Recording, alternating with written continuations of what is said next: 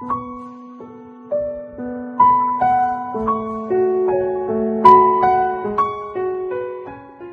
亲爱的姐妹们，大家晚上好，欢迎来到女人课堂，我是清新。今天要给大家分享的是一篇来自我们闺蜜自己的故事。闺蜜的名字叫做雨禾，我相信大家对雨禾应该有一些印象了。前几天他刚刚给我们投了一篇文章，叫做《凤凰涅槃》。雨禾说他的文字很朴素，没有华丽的辞藻，但是我觉得。越是朴素的文字，越是能够体现真实真切。今天这篇文章写的应该是他自己，他没有说，但是我能够感觉到。文章的原标题叫做《一路走来》，非常简单，但是当我看完整篇文章的时候，现在这个标题就呈现在我的脑海当中了，所以我没有征求他的意见，直接把这篇文章的名称。换做了一个军嫂的励志人生。下面就让我们一起来聆听来自于雨禾的故事。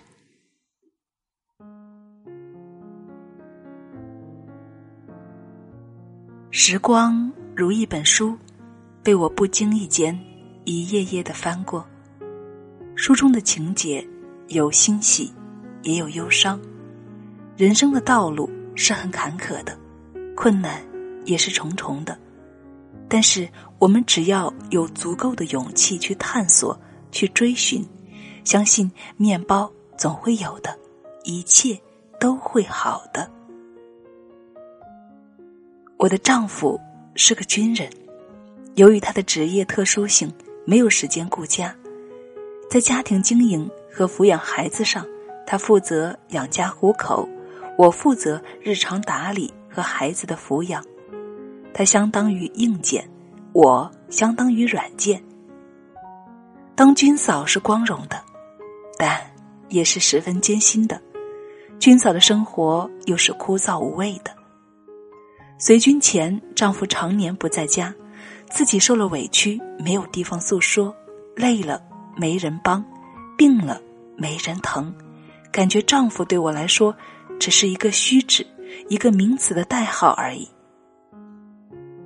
小时候，军人的孩子不认识爸爸并不稀奇，我的孩子也不例外。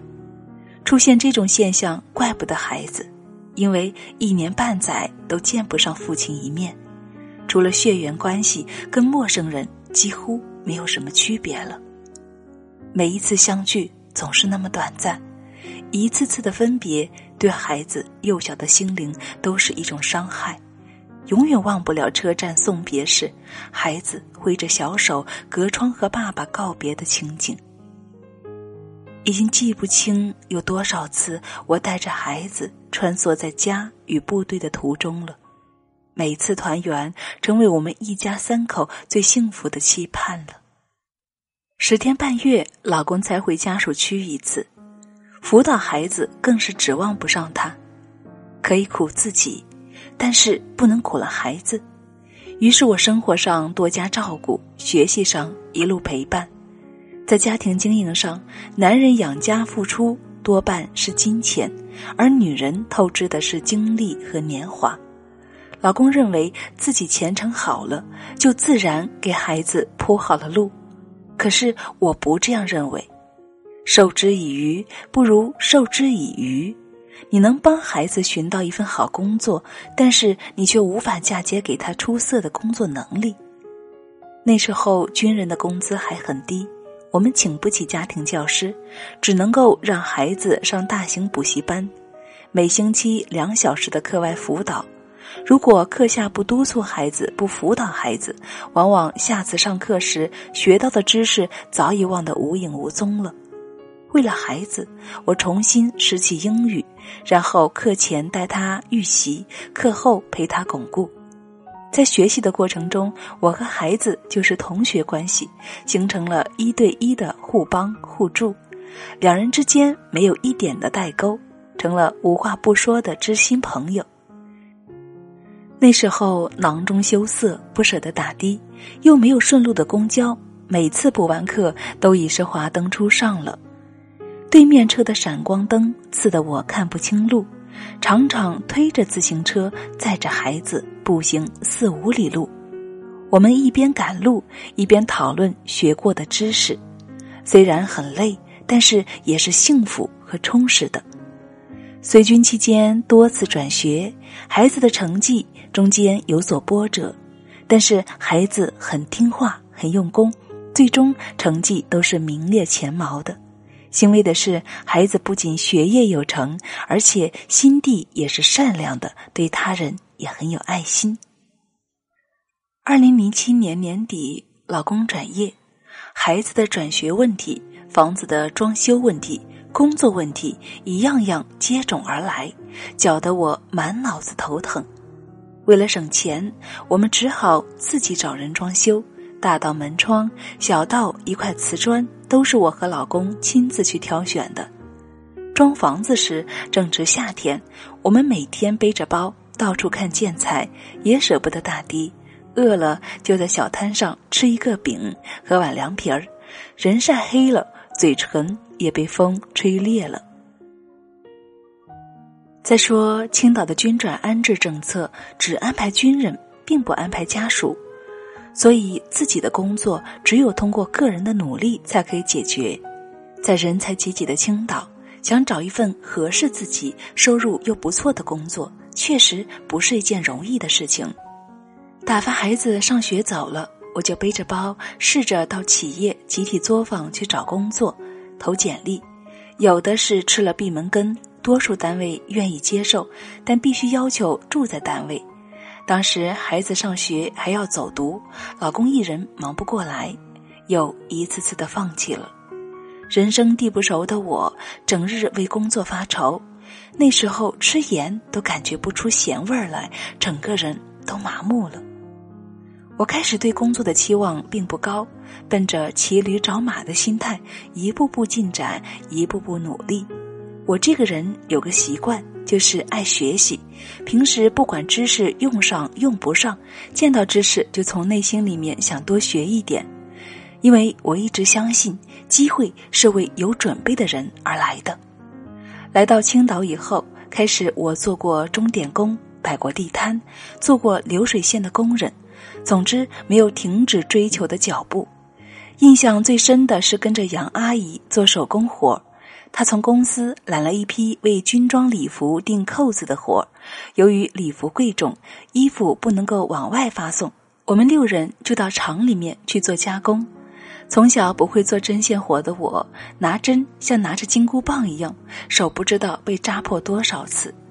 一天五十元的薪水，中午管一顿饭。一人两个馒头，两份菜，菜是看不见油花的，大家饿得狼吞虎咽的吃着，只有我看着饭发呆。想一想，我怎么就落到这个地步了呢？丢了工作，抛下父母，随了军，到现在却一无所有，成了标准的穷光蛋。后来，在阿姨的催促下，我伴着泪水吃完了那顿饭。之后，我进了一家外资企业。不仅干活累，车间里面皮焦味还很浓，空气有些熏眼，怎么办呢？既来之，则安之吧。熟悉后，班长对我说：“开始我真的不想接收你的，看你长得细皮嫩肉的，白白净净，哪是干活的料啊？哪能吃这份苦啊？”我以为你干不了三天就会自动走人的，万万没有想到你能够干到今天，况且分下来的活儿都能够保质保量的完成。我开玩笑的说：“哎，我这个人很随和的，到哪里都能够入乡随俗。”我坚持在外企干了一年，就办了辞职，因为我不满于现状。干流水作业只能够挣点钱，但是积累不到知识。如果离开公司，又是一切归零了，不能再次这样耗下去。我希望能够找一个含金量高一点的工作，这样才有利于自己的成长。现在想想，多亏随军期间没有间断过学习，还报了社会自考。当时有些家属说：“我们这个岁数就像黄瓜敲骨了，已经断了一截，没有东山再起的机会了，何必再去伤那些脑细胞呢？还不如搓两圈麻将。”但是我认为学习始终不晚，只有自己愿意学，什么时间都是好的开始。我也没有想过什么东山再起，就是不想虚度光阴。我想有自己的人生规划，不想再迎合任何人，也不想攀附在丈夫这棵大树下乘凉。由于多年脱离工作，各方面的能力都与社会有些脱轨了，很有一种知识的饥渴感。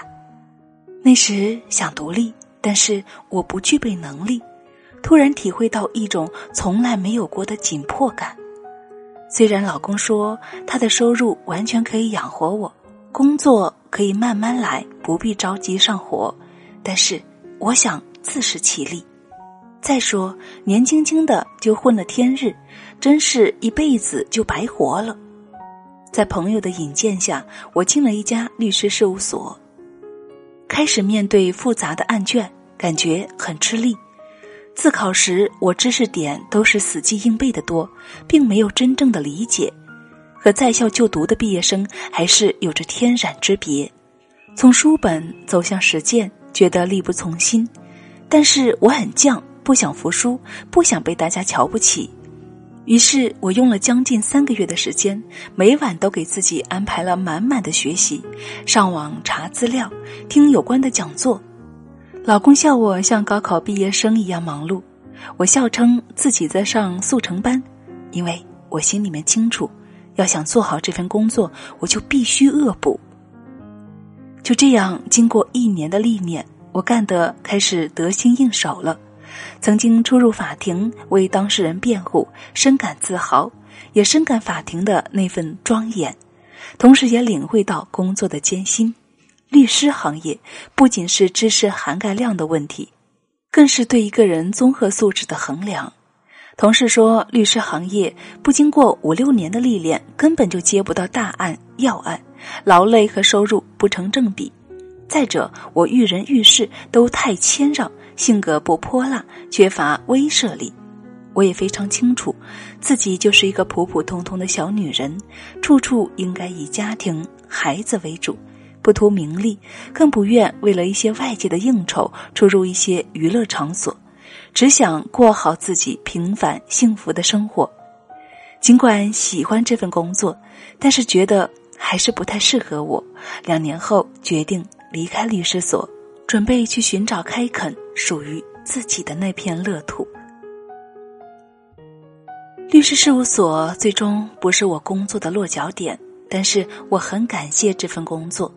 无论是知识上还是为人处事上，它都让我成长了许多。相信天空不会总是乌云的，总会有蓝天白云的那一天。半年后，在一个硕果累累的秋天，终于时来运转，等到了柳暗花明。在政府一次公开招工时，我学到的知识终于派上了用场。刚开始，政策只是面向应届大学毕业生。军转办领导帮助军人来提议，能不能够让军人的家属也报名参加考试？后来就为军嫂们开了绿灯，但是报考要求必须是本科法律专业，否则就没有参考的权利。于是我顺利报上了名，不少的军嫂被挡在了报考门外。我再次为自考能够坚持到最后而鼓掌。其实论书本知识，我是考不过大学生的，所以我又很感谢从事律师事务所的两年经历。如果没有这两年对知识的锤炼，没有对法律常识案例的进一步认识，考场上我就不会答得那么顺利了，我也就得不到这份工作。仔细想来，还是感觉自学付出的辛苦汗水是值得的，为自己那时的坚持而感到自豪。一分耕耘一分收获，结果考试顺利通过，分到区局的下属机构司法所工作。由于单位实行改革，工作班子大换人，我上岗时业务上也没有人带，只有自己一点点的摸索。因为我接管的那个内部网是公检司法、监狱几家联网的，全是无纸化办公，工作干得好坏，大家都一目了然。我不想因为自己的业务扯单位后腿，就苦苦的钻研。有时候为了彻底弄懂一个问题，就像小学生一样不耻下问。同事问我：“看你一副小鸟依人的模样，想不到骨子里面却拥有不服输的个性呀？”是啊。因为我曾经是军嫂，是生活磨砺造就了我，是血气方刚的军营熏陶了我。一年后，我工作轻车熟路，后来得到领导和同事们的认可，曾被评选为年度先进工作者，后又被上司要到局里工作。在这个高素质的群体里面，工作为我提供了一个难得的学习平台，又开阔了我的眼界。在这片沃土上，不断的历练了自己，丰盈了自己。在这个高层氛围内，我的品味渐长，又一次默默的问自己：你的能力跟你自己的品味匹配吗？二零一四年，我参加了心理咨询师的考试，顺利通过，并取得了全国三级心理咨询师资格证书。单位有十几个人报考，但是考试只过了七个人，女同志就我一个。局长开玩笑说：“你真是女中豪杰呀！”但是我自己最清楚，我就是极其普通的员工。我并不聪明，很多方面还不如别人。我只是比一般人多一份用功而已。老公劝我学无止境，不要一次次给自己施太大的压力了，要注意身体。我给他犟嘴。难道你不知道我的个性吗？是一个好做梦的人，是一个闲不住的人，是个能力不佳却偏偏要强的人。现在孩子大了，自己的业余时间也相对多了很多，我又开始拾起搁置多年的爱好，在文友的引导下走向网络。在文学花园里，我常常融入到文字的海洋里面去，细细的品读，领略人间的悲欢离合，一起感动着作者的感动，忧伤着作者的忧伤。经过一年多的努力，我成了网络签约作者。更让我欣慰的是，二零一五年底，我与《军嫂》杂志意外结缘，后又发表多篇文章。纸媒不容易，况且我本身是军嫂，对军人、对国防事业有独特的情怀。我又是一个文学爱好者，《军嫂》杂志更是我畅怀沉思的一块情感天地。在这里，我可以无拘无束的、发自肺腑的抒发自己的所感所想，并且得到了杂志社的器重。在探索文学的漫漫旅途中，我深知自己学识有限，文字功底也很浅薄，但文学确实是我茶余饭后的爱好。我喜欢用朴实细腻的笔墨来表达自己的情怀，记录人生中的酸甜苦辣。文字对我来说就是难得的灵魂伴侣，就是良好的精神食粮。人生是船，梦想就是帆，在人生前进的道路上，我一路磕磕绊绊的奔跑着，进步着，成熟着，并且快乐着。